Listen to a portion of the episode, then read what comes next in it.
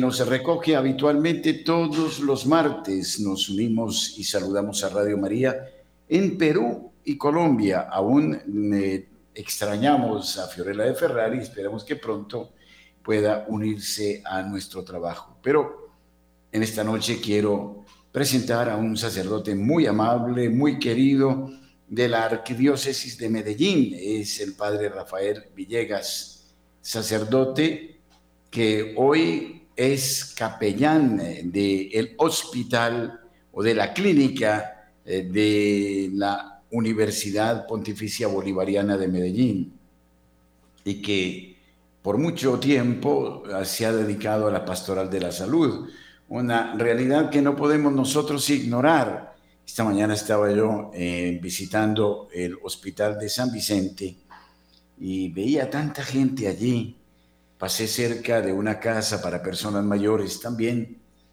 y decía, pero ¿quién de nosotros está eximido de tener que pasar un día por esta realidad?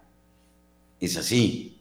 De modo que esta es una labor absolutamente extraordinaria y que cumple con una de las obras de misericordia de visitar al enfermo, de consolar al triste, en fin, es una labor también muy abnegada, muy sacrificada. Me permito entonces presentar al Padre Rafael, a quien agradezco su gentileza y disposición para regalarnos este amable diálogo para Colombia y Perú. Muy buenas noches, Padre Rafael. Muy buenas noches, Padre Germán. Qué gusto de escucharle. Ya nos habíamos visto aquí en Medellín, eh, en la Clínica Universitaria Bolivariana. Un gusto de conocerle y bueno, y a todos, pues en Radio María, que el Señor les bendiga a todos los que nos escuchan. Y, y en Perú también me dice padre. Por supuesto. Sí. Ah, sí. genial, especial, maravilloso. Bueno, padre Rafael Ignacio, ¿por qué no nos cuenta algo de su vida, de su sacerdocio? ¿Por qué eh, se quiso hacer ministro del altar y al servicio del prójimo de una manera más decidida, Padre. Eh, muchas gracias, Padre Germán, y a todos los que nos escuchan. Muchas bendiciones. Bueno, eh, ¿cómo nace la vocación en una persona? Yo, eh, cuando estaba muy joven, pues yo quería hacer otras cosas. Yo quería ser ingeniero químico, porque la química me, me encantaba, me iba muy bien en la, eh, en, la, en, las clases de química me, eh, me, iba muy bien y yo dije, qué bueno la química. Eh, pero algo cambió mi vida. Alguna vez un sacerdote me invitó a una misión en, bueno, en, una población y yo dije, pues vamos, vamos a la misión, muy rico.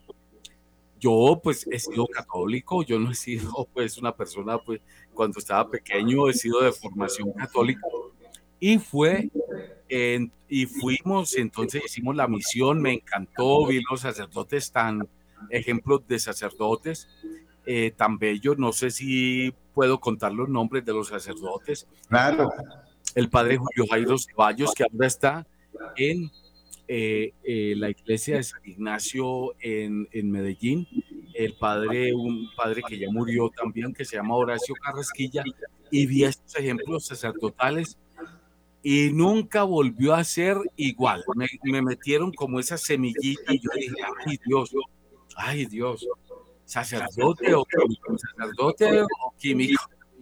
Y fui al seminario porque vi que era muy bueno servir a los demás, estar con las personas, eh, eh, eh, cierto, hablar con la gente, conocer lo que sienten, darles una fortaleza entonces, bueno, por ahí nos fuimos entonces por el seminario.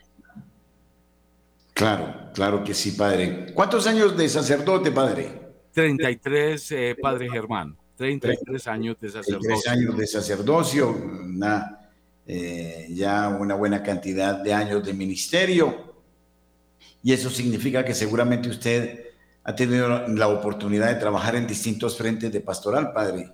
Sí, bastante es, eh, Padre Germán, bastantes frentes pastorales. Eh, pues eh, yo hice una especialización en la educación, me gusta mucho la educación de los jóvenes, entonces he estado mucho pues con los jóvenes en colegios y también tuve la oportunidad porque yo crecí en los Estados Unidos. Cuando me hice sacerdote, volví a los Estados Unidos y allí hay hospitales de gran calado, o sea, hospitales gigantescos. Y entonces comencé a hacer cursos de pastoral eh, hospitalaria y yo creo que el Señor me estaba entrenando allí para lo que me iba a suceder pues, aquí ya luego en Medellín. La, pastoral hospitalaria, que es una pastoral muy linda, muy Entonces, eh, tuve esa oportunidad gracias al Señor y a, su santo nombre. Entonces, me debato como así, en lo educativo y en lo hospitalario. Yo también he tenido parroquias, obviamente, pero estas pastorales especializadas, como la educativa, la hospitalaria, pastoral eh, de, la, de la muerte, de los cementerios, son pastorales muy especializadas, entonces necesitan pues un, cierto grado eh, de sensibilidad hacia las personas que han perdido sus seres queridos eh, y que bueno, entonces yo creo que el Señor nos ha llamado también a ese tipo de pastorales. Claro, claro que sí. Bueno, usted es actualmente capellán en de la clínica de la Universidad Pontificia Bolivariana. Eh, ¿Desde eh, cuánto tiempo hace que es capellán, padre? Ya llevo siete años, eh, padre Germán, en la, en la clínica universitaria bolivariana. Claro que sí. Bueno, padre, entonces vamos a hablar un poquito de esta pastoral que llamaría yo de la salud o del sufrimiento y de su labor eh, que lo lleva permanentemente a confrontarse con situaciones sumamente difíciles, no solo eh, por parte de los pacientes, sino eh, también de los familiares que se preocupan por ellos. ¿Cuál ha sido su experiencia desde ese punto de vista, padre? Padre Germán. Bueno, cuando un sacerdote trabaja en una clínica, en la pastoral hospitalaria, entonces hay varios frentes a mirar. Número uno, obviamente, como usted lo dice, son los pacientes. Enfrentarse pues eh, con el dolor. Sabemos, y todos los que nos están oyendo, sabemos que cuando uno pierde la salud, ha perdido absolutamente todo perdió su libertad, perdió su autonomía, perdió absolutamente todo, todo, todo, todo. Inclusive su situación económica, su situación familiar, lo ha perdido todo. Entonces tenemos que ser muy conscientes todos los que trabajamos en pastoral hospitalaria de que ese paciente que está en esa camita es una persona que está en un grado de depresión extremadamente alta. No hay que decirlo, padre Germán. Yo creo que muchos de los que nos están escuchando han estado alguna vez enfermos o han tenido algún eh, familiar, amigo, una persona cercana enferma y sabemos que el enfermo lo pierde todo. No, cierto. Entonces esa persona tiene un alto grado de depresión. Hoy hablaba con alguien precisamente en ese sentido, una, un paciente, y tuvimos un diálogo increíble, hablamos muy rico al respecto porque ella estaba totalmente deprimida en su soledad de la clínica. Entonces, bueno, número uno, el paciente. Obviamente que nuestro cuidado es hacia el paciente, escucharlo, mirarlo a los ojos, eh, decirle por su nombre, eh, decirle una palabra de aliento que va a seguir adelante, que no, que, que no se confunda, que siga adelante, que el Señor está presente, que el Señor está con esa persona.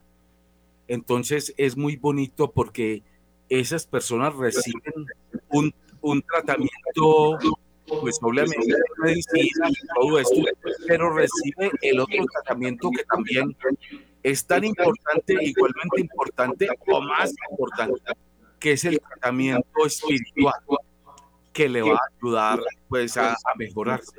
Y, y, los pacientes después de que sale el sacerdote quedan tan alegres. Vea, hoy a una persona que tuvo eh, un tratamiento pues, estético fallido, lo que sea, y bueno, me, em, entonces me, me, decía, estoy sola, me siento mal, me siento... Y después de que yo salí, después de que hablamos muy rico sobre eh, eh, con ella, ella se sintió tocada, ella se sintió que, que no estaba tan sola. Entonces, ella salió, padre, me siento tan diferente, me siento tan alegre, gracias por venir, venga mañana otra vez. Entonces, eh, es tan especial, darle ese alivio, ese confort a nuestros hermanos que se sienten desesperados en su enfermedad. Bueno, otro, otro punto de vista, como usted dice, Padre Germán, son los familiares o cuidadores o cuidadoras de nuestros pacientes. Esas, esos ángeles, yo lo llamo ángeles. Porque, Padre Germán, quien lo cuida a uno en el momento más difícil de su vida, que es la enfermedad, esa persona es una, nos quiere, nos ama.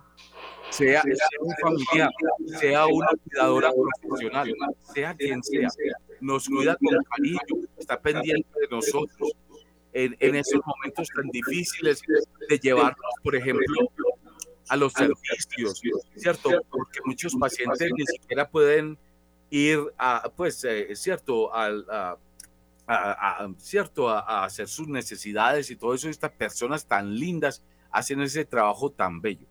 Entonces, pacientes cuidadores, pero también nuestro personal de la salud, Padre Germán.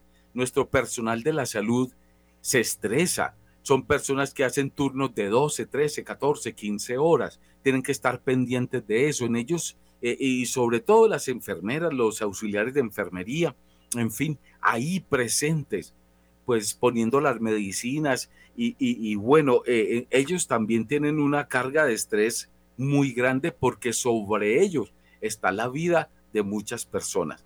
Entonces también tenemos que ver mucho con los médicos, las enfermeras, los enfermeros, eh, los auxiliares de enfermería, en fin. ¿Dónde más nosotros en pastoral hospitalaria trabajamos? Bueno, con las trabajadoras y trabajadores sociales.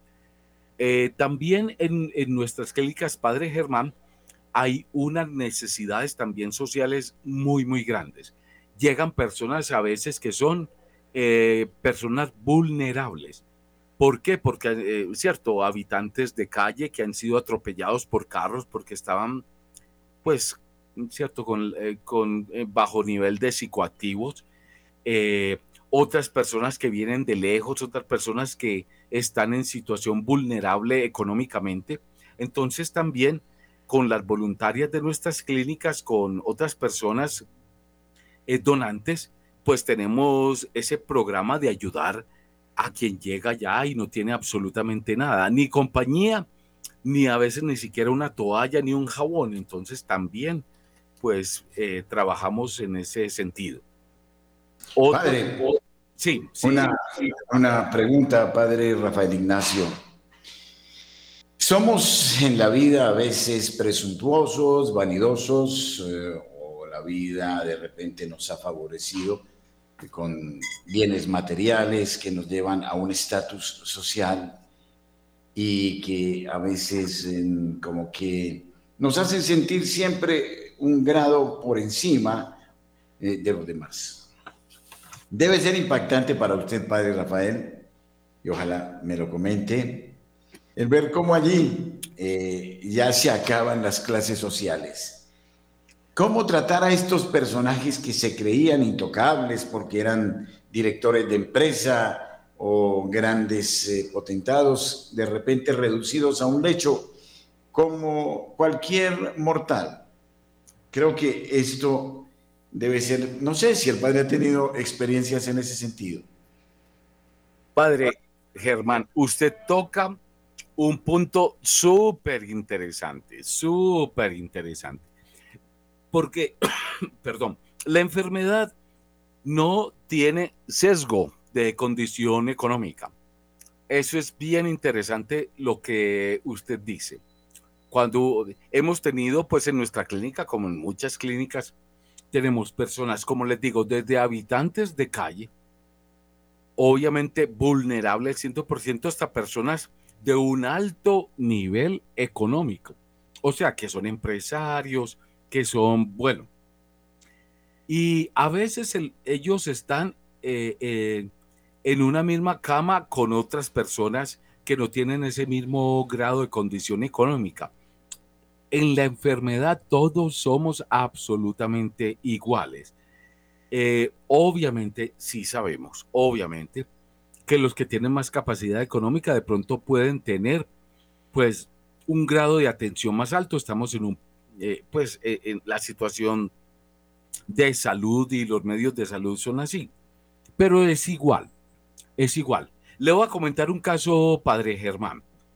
el año pasado, bueno, había una persona dueño de una empresa con gran capacidad económica. Él tenía un cáncer en el colon. Tenía unos equipos y bueno, toda una cosa.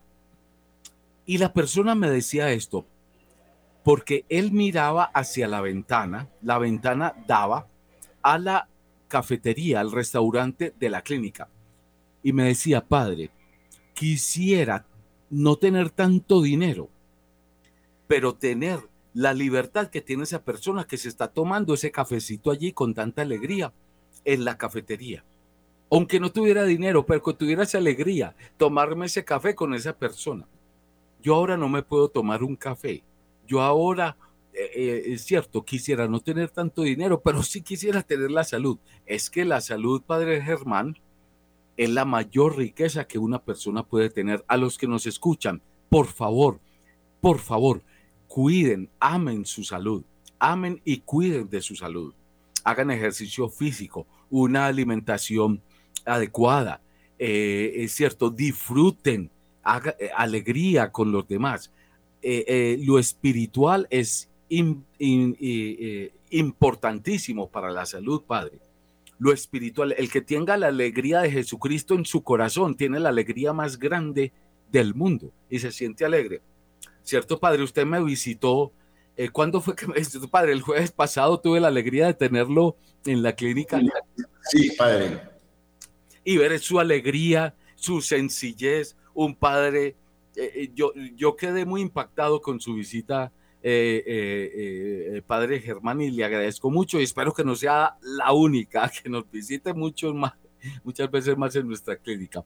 Y quedamos muy impactados, nuestra familia, porque estaba allí, por la misa de, cierto, los dos años de la muerte de mi madre y mis hermanos quedaron muy impactados con su presencia también allí. Le mandan muchas, muchos recuerdos, muchas saludes. Entonces, el, cierto padre, el que tiene a Cristo en su corazón, hermanos, el que tiene a Cristo en su corazón, tiene la alegría más grande del mundo. La alegría. Claro, padre. Y a propósito, un tema que no podemos obviar la pandemia. Uy, padre, ¿cómo atravesó ese, ese vacío de ese tiempo en el hospital y qué eh, me imagino yo que ahí, eh, a ver, el problema es que cuando se tiene a Dios, eh, pues hay una relativa paz dentro del corazón. Cuando no se tiene a Dios, entonces entra el pánico, la angustia. ¿Cómo vivió todas estas etapas? en los pacientes que seguramente llegaron en un número eh, grande a su clínica y por supuesto de toda esta atención de los cuidados sanitarios, del peligro con los mismos médicos, enfermeras, paramédicos. Pues yo creo que debió ser algo eh, bastante delicado. Padre, excelente pregunta, porque hoy, mire, padre, en la clínica bolivariana hay una enfermera que, bueno, está hospitalizada. Y hoy hablábamos de eso con ella, ah, eh, eh, eh, todo lo de la pandemia.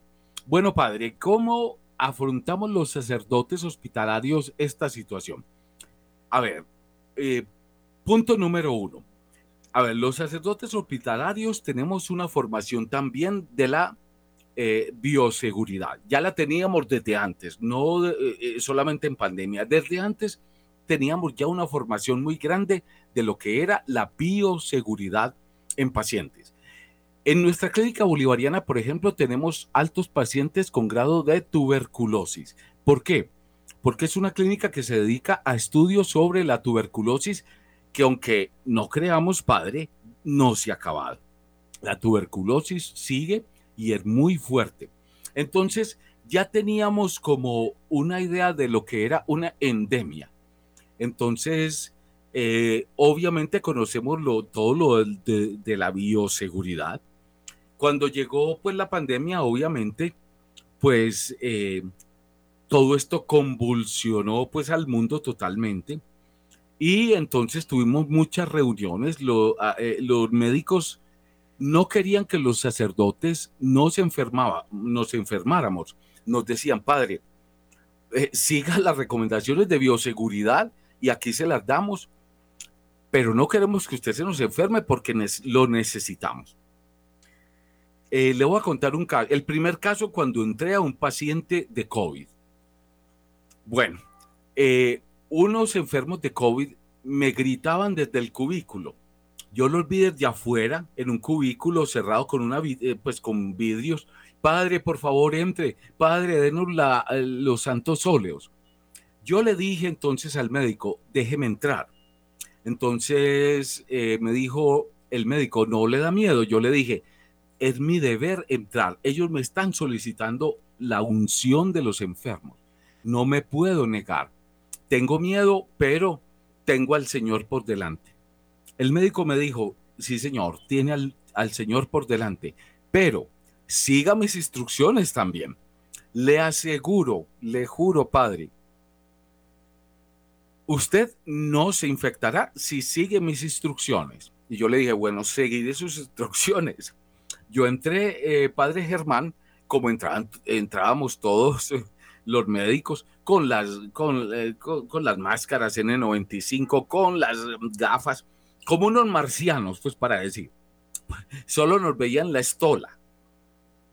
Entonces el médico me dijo, no se quede más de 10 minutos, por favor. Yo está muy bien. Le puso los santos óleos, hablé con ellos, les dije, no se preocupen, el Señor está con ustedes, les impuse las manos, oramos al Espíritu Santo. Y bueno, normal. Eh, eh, el médico me iba diciendo, quítese los guantes, échelos en esta bolsa, en bueno, todo aquello. Yo salí pálido. Le digo, salí pálido. Los médicos me decían, padre, está como esa pared de blanco. Venga, le damos un tintico para que le suba un poquitico, le suba un poquitico, pues, como. Eh, y nunca me infecté, nunca me infecté. Eh, sí, padre. y, gracias a Dios los hermanos no murieron, no murieron gracias a Dios los hermanos no murieron, pero otros sí, otros sí desafortunadamente perdieron la batalla. Sí. El dolor, una realidad que nos toca a todos, pero bueno, se dice que la gente antes era mucho más resistente, más fuerte, más luchadora.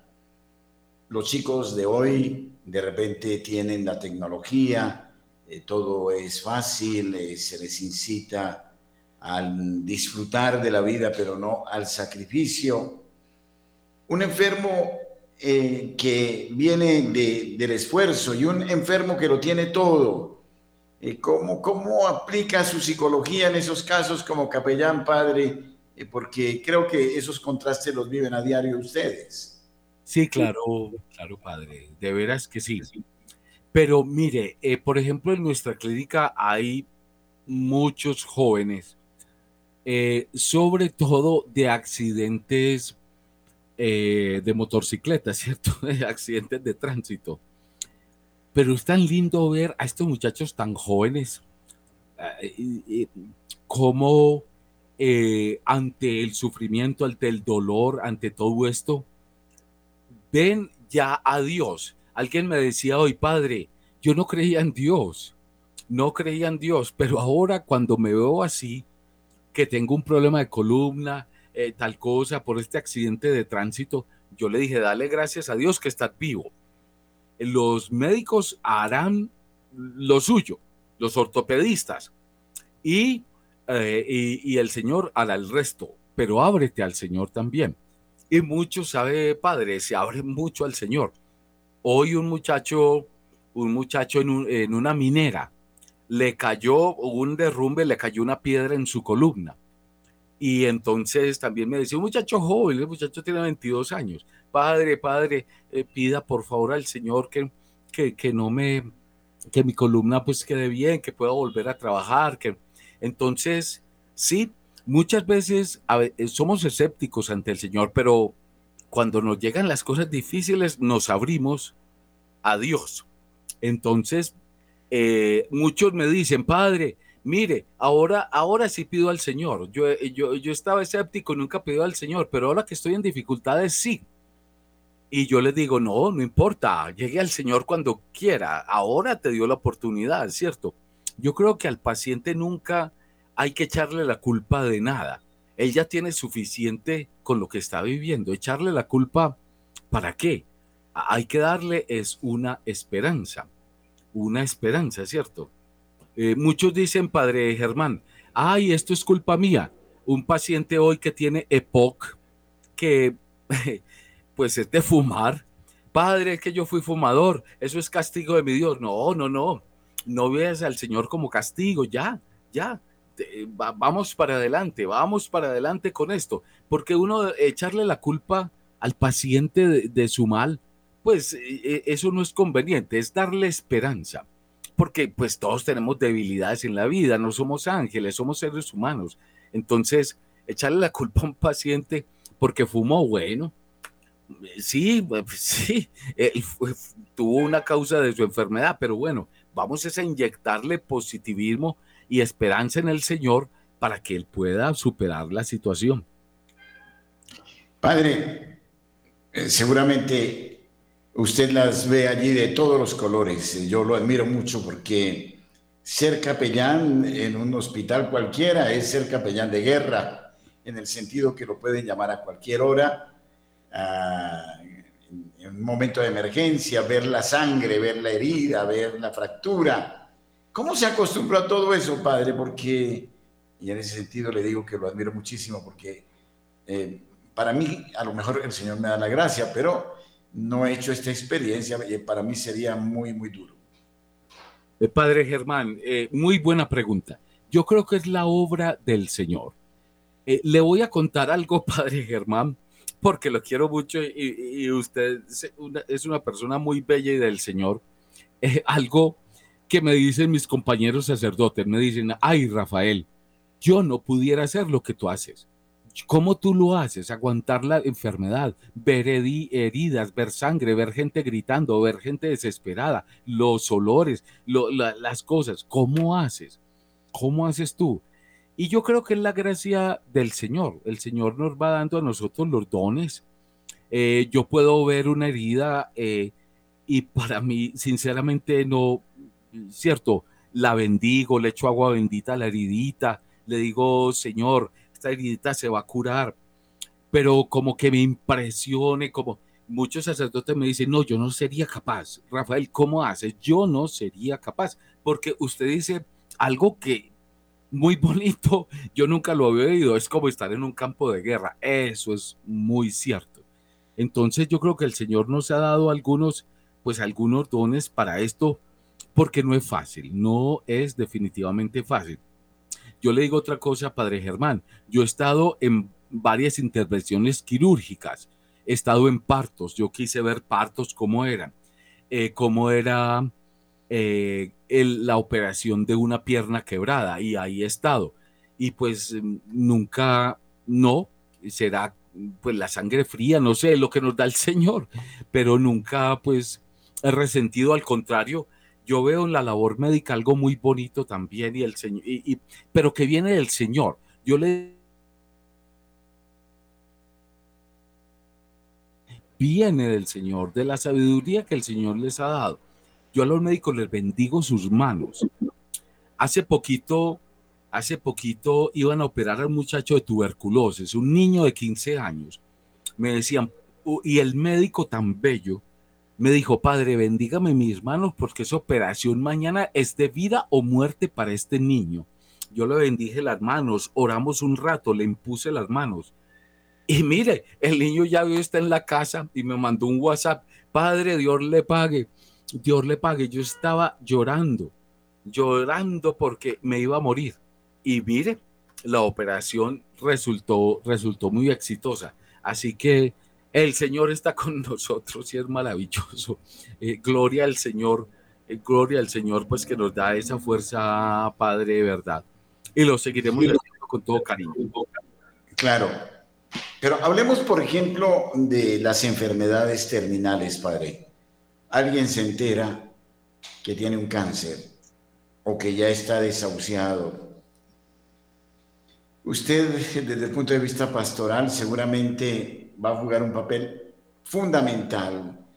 ¿Cómo, cómo se dan estas etapas o cómo se enfrentan estas situaciones, tanto de parte del paciente como del propio médico y en este caso del médico del alma, que es el capellán de una eh, institución de salud? Padre Germán, es que usted me está haciendo unas preguntas de oro. Bueno, A ver, eh, el capellán no trabaja solo.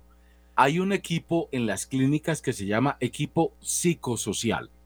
El equipo psicosocial consiste en psicólogos, psicólogas, trabajadores sociales, el capellán en la parte espiritual. Entonces somos todo un equipo que refuerza a esas personas que tienen estos diagnósticos ya, por ejemplo, de cáncer, eh, y otros diagnósticos, pues como le digo, del EPOC, eh, otros diagnósticos, pero el cáncer pues es lo que más, lo que más absolutamente se da. Eh, ¿Qué hacemos? A ver, ¿cómo, ¿cómo miran muchas personas de cáncer su situación? A ver, yo conozco una que me dijo, padre, en lo que me queda de vida, me, eh, se lo digo sinceramente, padre Germán, me voy a dedicar a parrandear y a pasar bien bueno hasta que me muera. Pero me voy a dedicar a pasar bien bueno. Y yo me le reía, yo, ah, bueno, listo, che, chévere, pues eh, de que sea pasar rico, cierto. Eh, otras personas son más resilientes y tienen fuerza y quieren seguir adelante otras personas les da mucha tristeza lo de su cáncer. Eh, recuerdo una persona muy en particular, eso sí me dio mucha tristeza. Ella se había, eh, su hija murió y se hizo cargo de su nieta, su nieta con síndrome de Down. Le dan a esta abuela el diagnóstico de cáncer y me decía, padre, no me quiero morir, ¿qué va a pasar con mi nieta? Tal cosa. Hicimos un trabajo para que esa nietecita no, no quedara sola, que tenía síndrome de Down. Eh, pero yo creo que la gente, padre, que sabe que muy pronto llegará su hora, con la ayuda espiritual, va teniendo como una fortaleza también para llegar al encuentro del Señor. Por eso, hermanos, es tan importante la fe. Es muy distinto el que no tiene fe, no tiene herramienta, no tiene una fuerza, no tiene un asidero para asumir las situaciones difíciles de la vida. Yo veo que la, mayoría de las personas con cáncer y que saben que pronto, pasarán a la casa del Padre, van teniendo como una esperanza, van teniendo como una alegría. Inclusive tuve eh, una persona que sabía que muy pronto pues su cáncer estaba evolucionando y me dijo los cantos, padre, cuando usted celebre mi misa, estos son los cantos que yo quiero. Preparó su propia misa. Entonces, las personas pues que están ya y que conocen que muy pronto van a pasar de este mundo al Padre, que eso solamente lo sabe Dios, unos sí, otros no, eh, van teniendo una fortaleza espiritual si tienen una fe muy grande o familiares que los confortan en esa misma fe. Entonces, sí, eh, ahí vamos para adelante en esa, en esa situación. Se debate mucho hoy, padre, en torno a una serie de eufemismos, el eh, embarazo interrumpido, de repente se habla de la muerte digna, para no hablar de aborto, eutanasia y muchas de estas eh, realidades. Y sin embargo, mm, en la vida Dios, sabemos, Dios la da, Dios la quita. Usted ha vivido seguramente también milagros dentro del hospital, gente desahuciada, gente por la que nadie daba un centavo y mm, el Señor se manifestó grande. ¿No nos podrá contar algunos de esos casos, padre? Claro que sí, padre Germán. Usted me comenta dos situaciones. A ver, una, la gente desahuciada y segundo, los casos pues de interrupción voluntaria del embarazo, todo aquello. Bueno, eh, comencemos por la segunda, interrupción voluntaria del embarazo. Bueno, sabemos todas las leyes que hay ahora y a las clínicas y hospitales se les está obligando a que a las maternas se les esté dando esa información, quieran o no. Nuestra clínica es católica, confesional 100%, pero la ley dice, aunque sea confesional, le tienen que dar esa información a las maternas. Muchas maternas obviamente quieren tener sus hijos, obviamente hay otras que sí quieren mm, eh, la interrupción de su embarazo. ¿Qué hace el capellán? A ver, eh, la última vez que tuve yo esto, me quedé hasta las 3 de la mañana, por ejemplo, hablando con una materna y su novio, que no quería tampoco la interrupción del embarazo, él quería a su hijo, para que no lo hiciera. Tratamos de decirle a la materna lo que hay, eh, las oportunidades, oportunidades que hay. Que si no quiere su hijo, entonces que lo puede dar en adopción. ¿Cuántas parejas quieren que no, eh, católicas eh, vienen y no han podido concebir quisieran tener un hijo adoptado? Yo le digo, padre, para ser sincero, en mi familia hay mucho, muchos muchas personas en adopción, porque mi mamá pertenecía a bienestar familiar. Bueno, eso es otro, otro cuento, pero hay mucha adopción. Uno de mis hermanos adoptó una niña que ya la llevaron hasta allá, hasta Estados Unidos, ya es una mujerona, ya está haciendo su vida normal. En fin, eh, sí, tratamos de disuadir a la materna para que no realice este acto. Muchas pues no lo hacen, no adoptan, otras, desafortunadamente, ¿para qué lo vamos a decir? Sí lo hacen. No lo hacemos en nuestra clínica, para ser sincero. ¿Qué hace nuestra clínica? Lo manda la ley. Si la clínica tiene objeción de conciencia, o los médicos tienen objeción de conciencia, hay que remitirla a un lugar donde sí lo haga. Desafortunadamente, pero esas son las leyes. Tratamos de hacer disuadirlas. Unas veces podemos hacerlo, otras veces, desafortunadamente, no podemos hacerlo. Entonces, por ese lado, eso es lo que hay. Lo mismo pasa, padre, con lo de la eutanasia. Entonces, disuadimos a la persona, tratamos de decirle que, que, el único que puede quitar la vida es el Señor. Hay casos muy difíciles, muy fuertes. Y, bueno, las situaciones son muy complicadas Aquí nos podíamos quedar, padre, toda la noche hablando de todo esto. Cuando una persona tiene una enfermedad terminal y quiere acabar con su vida y, decirle que esa, vida, aunque esté así de esa forma, eh, eh, tiene sentido. Tiene sentido, ¿cierto? Entonces, eh, bueno, por ejemplo, hace poquito, ¿qué le puedo decir? Un caso, porque yo le hablo de casos porque yo los veo todos los días. Eh, un niño tenía una malformación en el corazón. Ese niño no iba a vivir.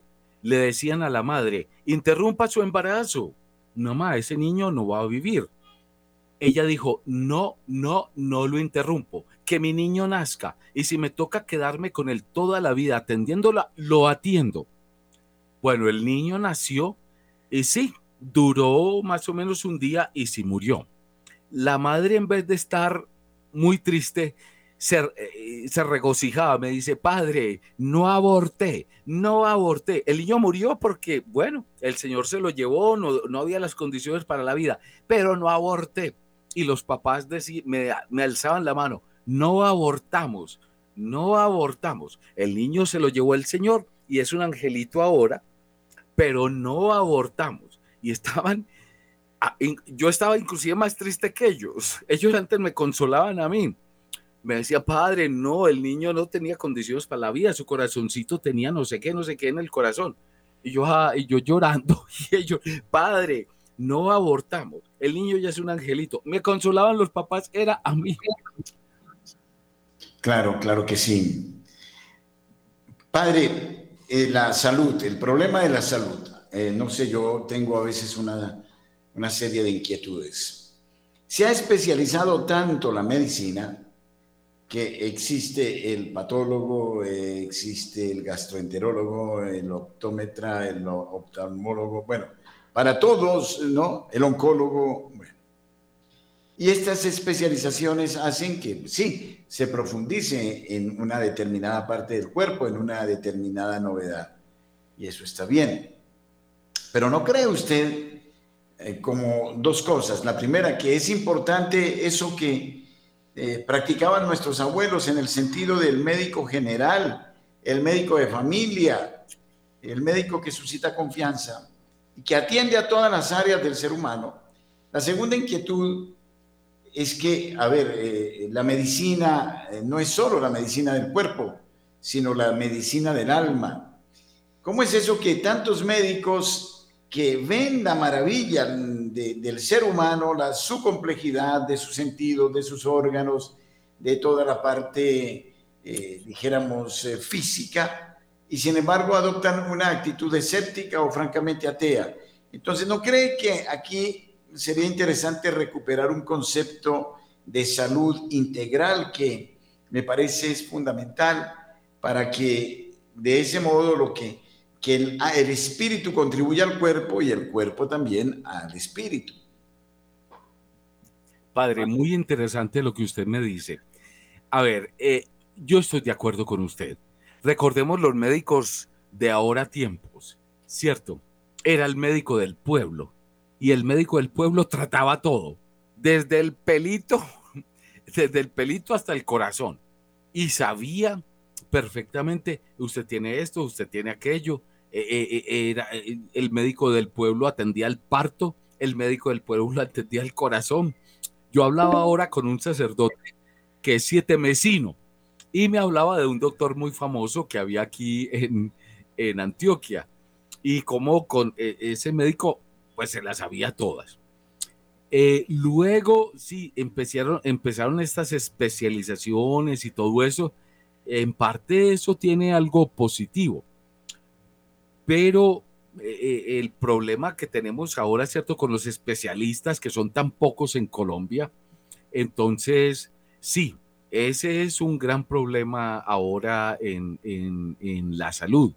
Habían médicos antiguamente que con solo mirarlo a usted, mirarle los ojos, ya sabía qué era lo que tenía. Eran esos médicos clínicos, lo que llamaban el ojo clínico o sea, usted lo miraban, ah, usted tiene esto. Era el ojo clínico. Desafortunadamente con la masificación de la población, o sea, esto se volvió muy grande. Segundo, con las cuestiones judiciales y legales, entonces esto se volvió que los médicos empiezan a temer mucho por lo que hacen y no hacen por miedo a ser demandados. En la antigüedad no era así.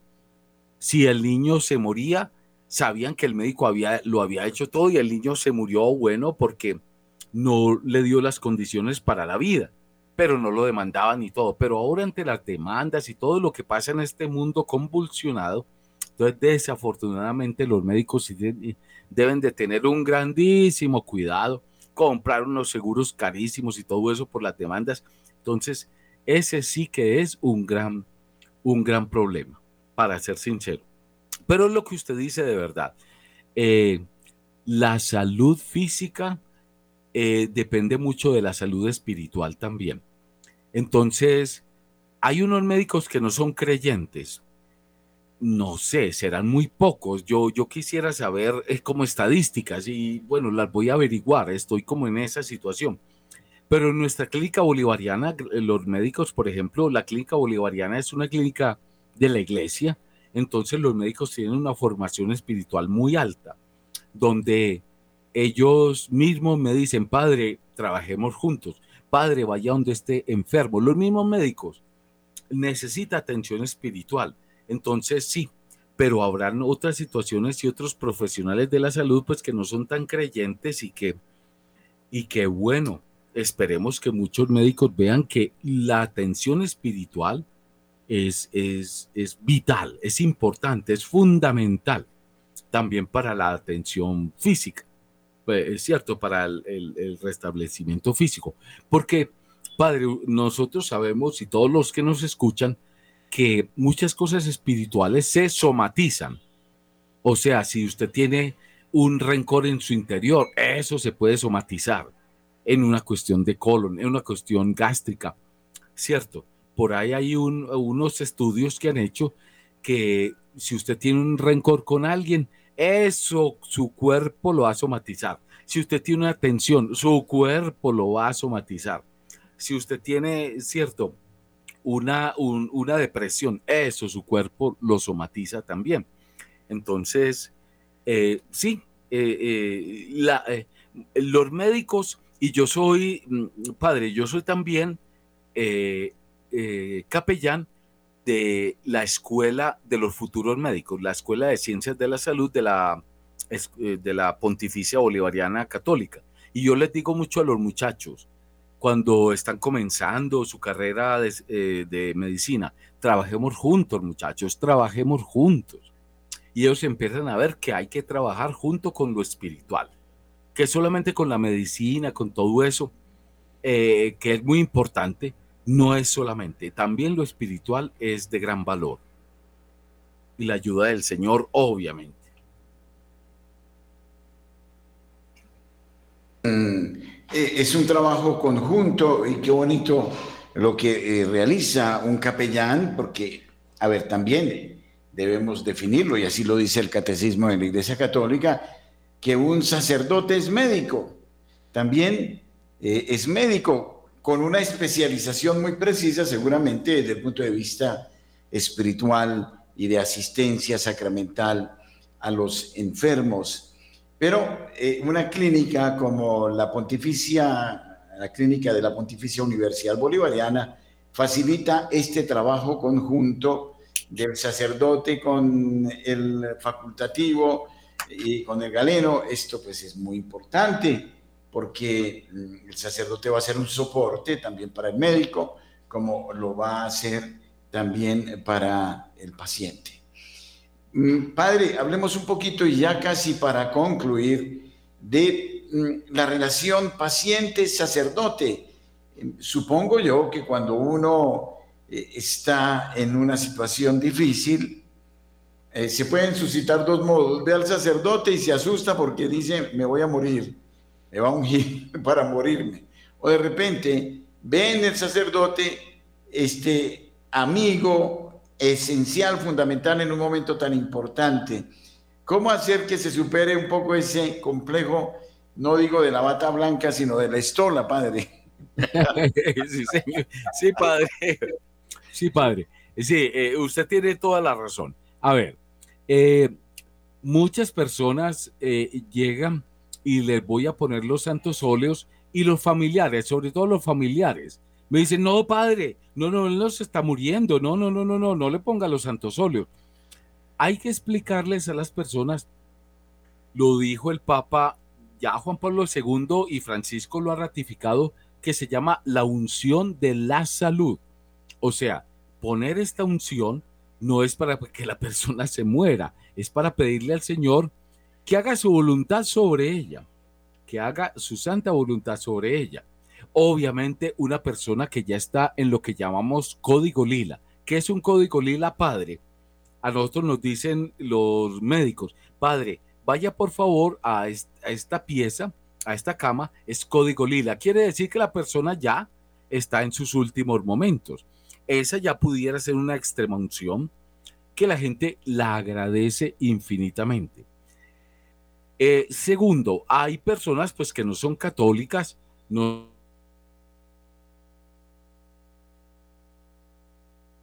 ya yo que es así, de llamar, si la persona lo solicita o sus familiares, a pastores. Nosotros tenemos una, una, un montón de números telefónicos de pastores y decirles, vea, una persona es de su religión, usted quisiera ir a hablar con esas personas, si las personas lo solicitan a veces unos pastores pues van, otras personas van, otras personas no solicitan, pero son muy pocas, padre.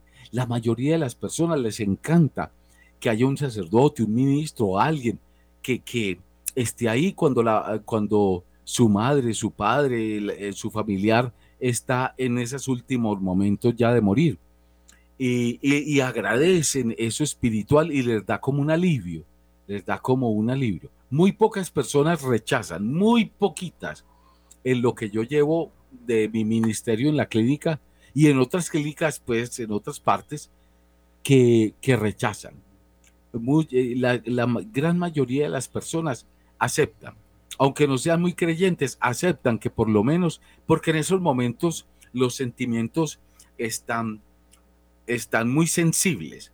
Entonces, una persona que, le, que, haga un rito, que los encomiende al Señor, agradece mucho, la gran mayoría. Bueno, padre, muchísimas gracias. El tiempo se nos ha ido y se nos fue como nada, padre Germán, pero esto fue como un soplo.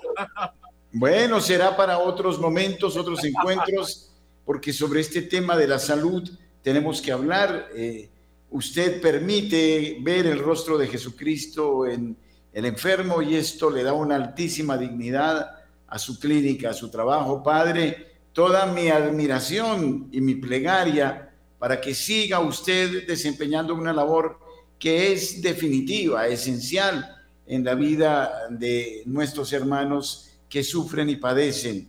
Lo admiramos mucho, Padre. Un gran abrazo y hasta otro momento. Gracias, Padre Germán, por invitarme. Qué rico hablar con usted. Dios lo bendiga, lo queremos mucho. Esperamos que vuelva a Medellín muy pronto y con celebremos la Eucaristía. Bueno, Padre Rafael Ignacio. Dios le bendiga.